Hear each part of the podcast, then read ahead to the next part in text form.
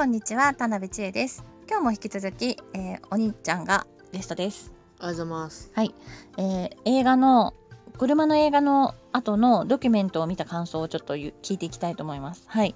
えっ、と、前の放送でもお伝えしたんですけど、えーお兄ちゃんとパパで、えー映画グランツーリズモを見に行ったんだよね。車のレースの番組で。いや、くっそ面白かったっすよ。ね、うん、それも面白くて。で、その後パパが見つけてきて、あのーその映画が実、実際の人をモデルにというか、あのー題材に実話で、えー撮ってるんですけど、その実際にレースに出た時のドキュメント映像っていうのが Amazon プライムオリジナルの番組にあってもともと2017年の番組なんですけど、まあ、2017年に出ただけで、うん。なんか2015年のレースを、あことをなんかやってるらしはいはいはい。2015年のレースを2017年に番組として上がったってことだね。なるほどなるほど。うん、でそれを見つけたので、えー、とパパちゃんと、えー息子くんで見てたんだよね。今日はねも盛り上がって。そう。うん。ルマンの、ルマン24時間耐久レースのレースでなかなか有名のね、うん。そういうな、そうね、30分ごとに分かれてるっていうのね。番組でね。そう。う。んうん面白かったね。うん。うん、まあ、まだね、全部見てないから。ああそうね。でもどういうところが面白かったですか？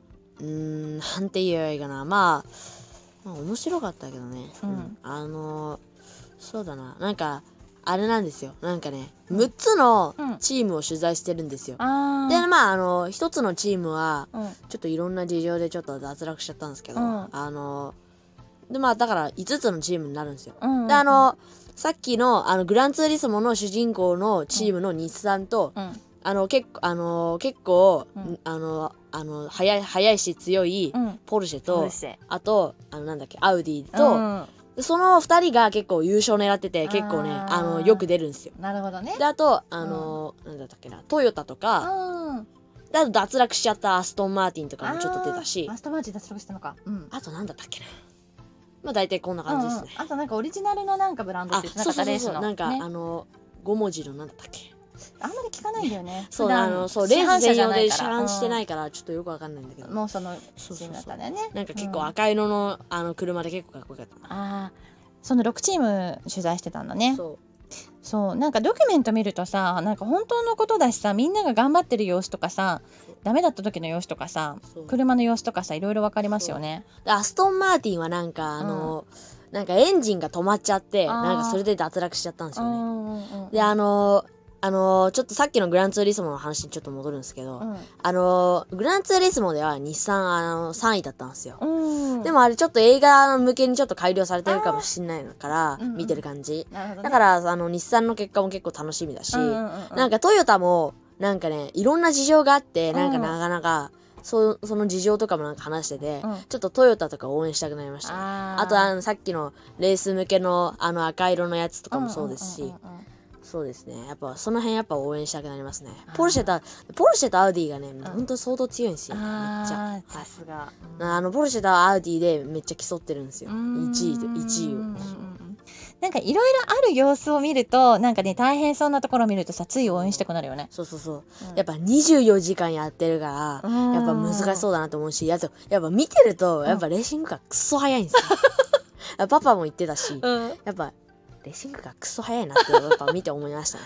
そうね。早いからさ乗ってる人も大変らしいよ。そうなんかめっちゃあのあの見てる感じなんか速いからめっちゃなんかこう人が運転してるのめっちゃ揺れてたりしたり。そうそうそうそう。あとなんか相当やっぱうん難しそうだなって見て思うんですよそう。なんかその重力とかさそのカーブで曲がった曲がった時の感じとかに自分が体が耐えないといけないから。あまあね。だからやっぱ24時間耐久レースってついてることですから、そう。まあやっぱ耐久とか大事ですね、うん。あの24時間レースになんかあの必ず最初に出てくるんですよ。プロローグみたいなので、はいはい。あのにルマン24時間耐久レースにはマシンの耐久とドライバーの耐久がとても大事で、うん。あの、このルマン24時間レースはとても危険で、うん。あの、一瞬でも油断すると、あの命、命取りになるかも、みたいなことを、なんか、必ずなんか、その、あの、話が始まる時に絶対言うんですよ。やっぱり一番大事なとこなんだろうなって思います。ね。強調してる感じがある。うん、読解力あるよ。素晴らしい。うんそう。そうだね。一瞬で事故になっちゃったら大変だもんね。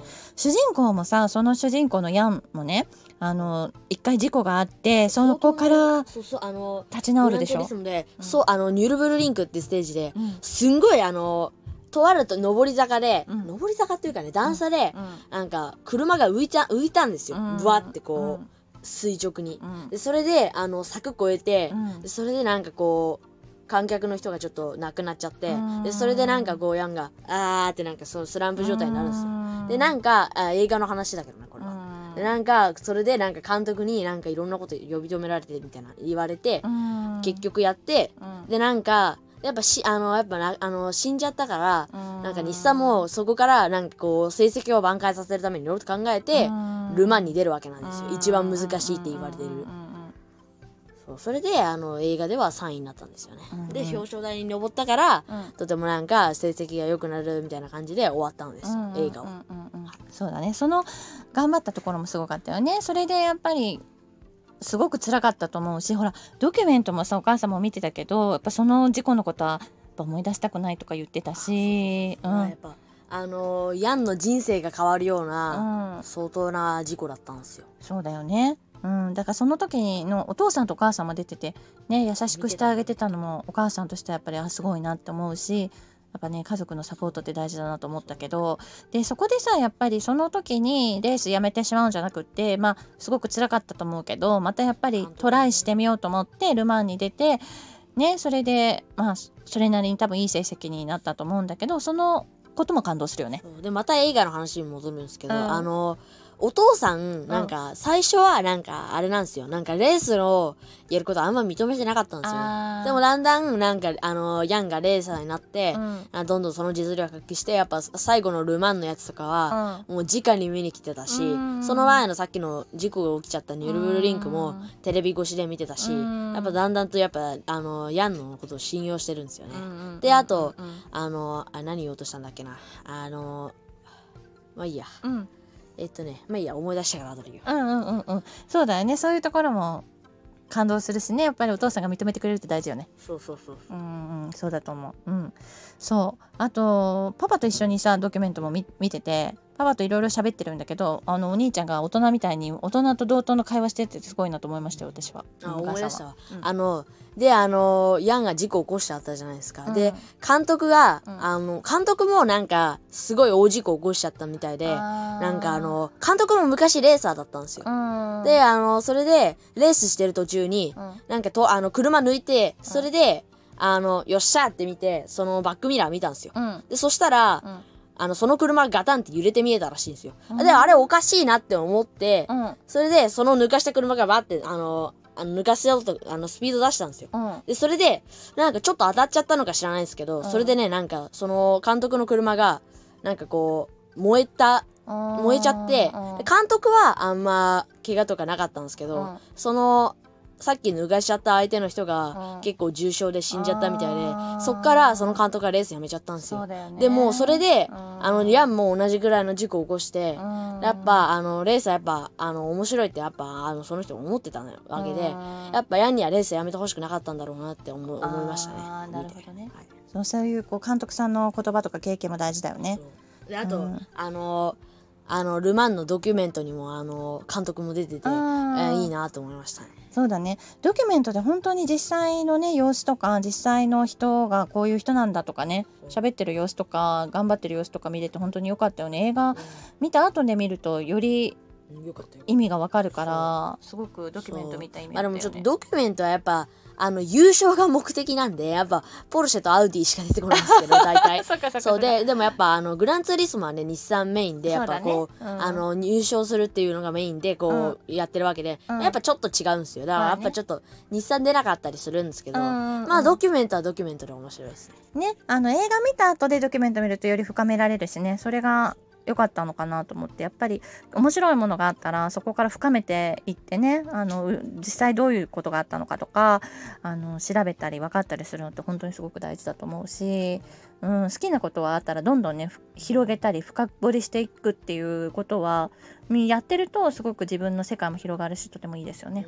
うん、あれあれだわあのーでなんかあの時々ねなんか監督の話みたいなのが出るんですよドキュメントで。でそれでねやっぱね改造の仕方とか、うん。相当はなんか頑張ったみたいなこと言ってなんうん。かここがこうこうこうしてここがこうこうこうしたみたいなこと相当なんか監督も熱心に話すんですよ。うん。だからそれでああ結構監督頑張ったんだなって。でなんかあのポルシェがなんかこうちょっと前のレースで、ちょっと前のルマンの時に、うん。なんかさっきあのアストンマーティンみたいにエンジンが止まっちゃって、うん。あと2時間だったのにあの脱落しちゃったんですよ、うん。でそれがやっぱポルシェはめちゃめちゃ悔しくて、うん。そっからあのめっちゃエンジン頑張って改良して行ったっていうのが、うんうんなんか結構心に残りましたねそれもすごいよね。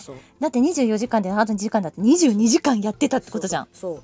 であと感動したといえば、うん。あのトヨタの話ですね、うん。あのトヨタはなんかトヨタのレーサーが、ななんかお父さんもなんかレーサーであいやお父さんじゃないな。おじいさんがレーサーで、うん。その人もあのめっちゃ昔の1960年のルマンに出たらしいんですよ。であの息子もいろんな質問するんですよ。うん。でやっぱ1960年と2015年じゃ全然なんかルールとか異なるんですよ。うん。1960年は全然規制とかなくてなんかあのドライバーもなんか2人だったりとかうん。